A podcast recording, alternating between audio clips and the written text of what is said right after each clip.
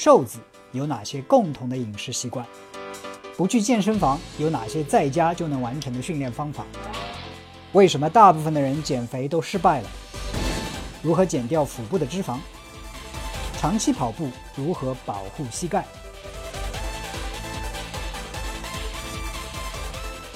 慢跑到底能不能减脂？哎，大家好，我是 Mike，欢迎来到这一期的健身问答节目。我觉得这个问题其实有点奇怪，就是说，首先直接的回答，慢跑当然能够帮助你减脂，但是我觉得问这个问题的它后面的可能有一些含义，就是说，慢跑减脂的效率是不是最高，对吧？相对于慢跑，可能是跑得更快一点，或者是其他的训练方式。啊，所以我就今天这个问题呢，来谈一谈我的看法。首先，我讲慢跑的减脂的这个机制是什么，最后再讲一些怎样提高我们的减脂效率。这个可能是很多人比较关注的这样一个问题。首先，慢跑能不能够减脂？慢跑当然能够减脂。减脂的原理，那这个我在以前已经说过好多次了。减脂肪，首先，脂肪是什么？脂肪是多余的能量储备，对不对？要减脂，我们应该干什么？要减脂最关键的应该是我们消耗的热量要大于我们摄入的热量，也就是说，我们每天通过各种运动、日常运动，还有是专门运动啊，或者是基础代谢率消耗的这个总的热量要加起来要大于我们吃进去所有食物的这些热量。如果说消耗大于摄入的话，那肯定会减脂。那慢跑能不能帮助减脂？当然能够。慢跑呢，就是 能够。消耗热量，而且对于平时不太运动的这些人呢，慢跑还能够提出提高你的基础代谢率，那当然也能够帮助你消耗热量。那问题就是说，慢跑的时候，我们提供能量有的时候会来自于糖分，来自于蛋白质，来自于脂肪。那么我们最想要的就是减脂，那就是啊，希望我跑步的时候都是通过燃烧脂肪来提供能量。那在不同的运动剧烈程度，那慢跑跟快速的奔跑、冲刺跑，还有说大重量的力量举的时候，大家这种各种营养素供能的比率是不太一样的。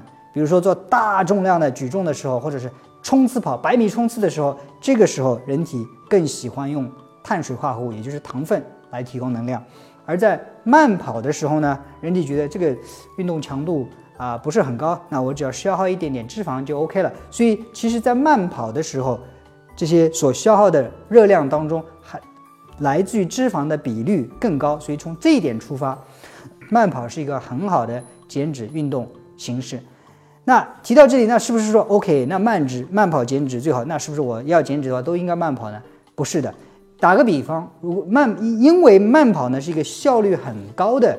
这样一种运动方式，也就是说，在慢跑的时候，人体不会浪费太多的热量，大部分的热量都去用去啊运做运动去了。所以，比如说慢跑一个小时，你可能消耗三百大卡的热量，这个三百大卡或者四百大卡当中，可能有啊百分之五十来自于脂肪，也就是说，你慢跑了一个小时，可能消耗了两百大卡的热量，这个两百大卡来自于脂肪。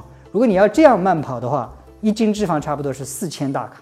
你得跑二十天才能减掉一斤脂肪，所以虽然消耗的来自于脂肪的比率比较高，但是总量比较少一点，所以减脂的进度会慢一点。反过来，你去看那些大重量冲刺跑，对吧？或者是呃大重量的举重，可能一小时消耗六百大卡的热量，其中呢可能只有百分之四十是来自于脂肪，但是四六二十四已经有二百四十大卡来自于呃脂肪，而且另外的是来自于。糖分或者是蛋白质，对吧？所以冲刺跑或者大重量举重，除了单位时间内消耗的量比较大一点，还有一个作用就是说，因为它对肌肉的刺激比较大一点，对人体静止的时候，它的基础代谢率的提高比较多一点。所以啊，力量训练加上或者是一些冲刺跑的训练呢，可能消耗的热量的总量更加多一点，所以减脂的效率呢，速度呢可能会更加快一点。那提到这里，那我首先答案是肯定的，慢跑比不运动要好，而且慢跑的时候消耗的呃来自于脂肪的能量比率比较高一点。但是慢跑是一个效率非常高的这样运动方式，消耗的热量总量并不是最高。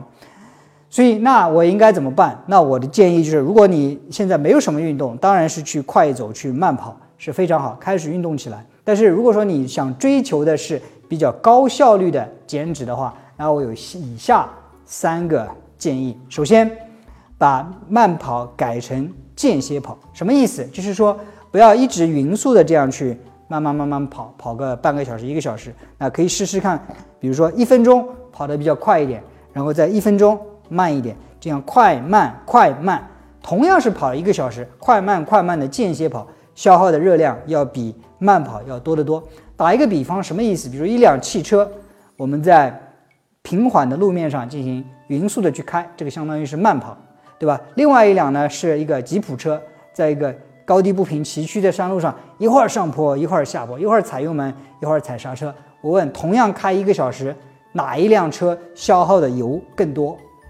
对吧？那我们都知道，肯定是那个吉普车高低高低，快速快快慢快慢，消耗的热量更多一点，消耗的油更多一点。同样，我们减脂就是要耗油，对不对？所以在减脂运动方面，我们要选择效率最不高的这种运动方式。那在这里呢，就是变速跑，也就是 快一点、慢一点、快一点、慢一点，这个消耗呃脂肪的这个效率是更高一点。那这是第一种第一个建议。第二个建议呢，就是说把。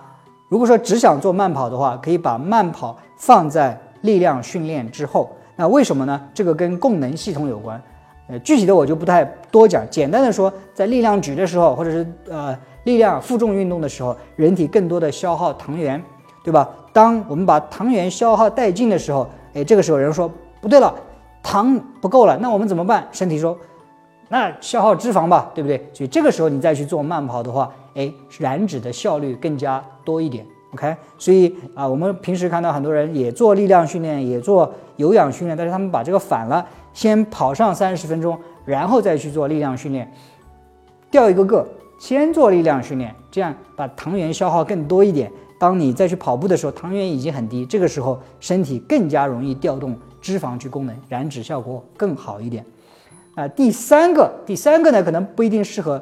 所有的人起码不太适合初呃刚刚开始运动的人，也就是说，在一个相对空腹的状态去进行训练。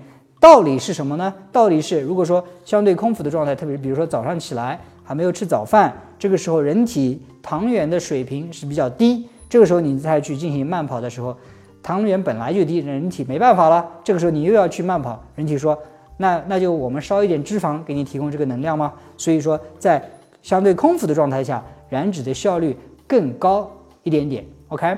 所以当然，对于初学者，不要如果说你早上起来都已经头昏了，那你就不要去慢跑了，稍微啊吃一点点，啊喝杯牛奶或者是吃个苹果，然后再去慢跑，这样比较好一点。但是如果你有一定的训练基础，啊心肺功能已经 OK，身体已经适应，啊如果想要更大的提高燃脂效率的话，可以试试看空腹跑。可能一开始你会不太适应，但是你去感受身体会啊身体人体很聪明，不太会。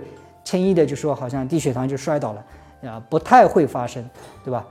这个时候燃脂效率更加高一点。所以总结一下，慢跑能够帮助减脂，但是呢，慢跑的减脂的效率呢并不是最高。要想达到更高的减脂效率呢，可以加一些力量训练啊。具体的有三点可以帮大家提高燃脂效率。第一个呢是做间歇跑，快一点，慢一点，快一点，慢一点，这样燃脂效率更高。第二点是把力量训练。放在啊慢跑的前面去进行，这样燃脂效率更高。第三点，对于 有一定训练基础的人，没有身体任何不适的话，可以试试看空腹去慢跑，这样燃脂效果更加高一点。那最后一点，那今天我也不会花太多时间讲的，就是说要燃脂的话，除了运动消耗之外，还要控制热量的摄入，也就是说饮食上要去注意，因为慢跑消耗的热量就那么多，如果说一不小心多吃了的话，那燃脂效果会。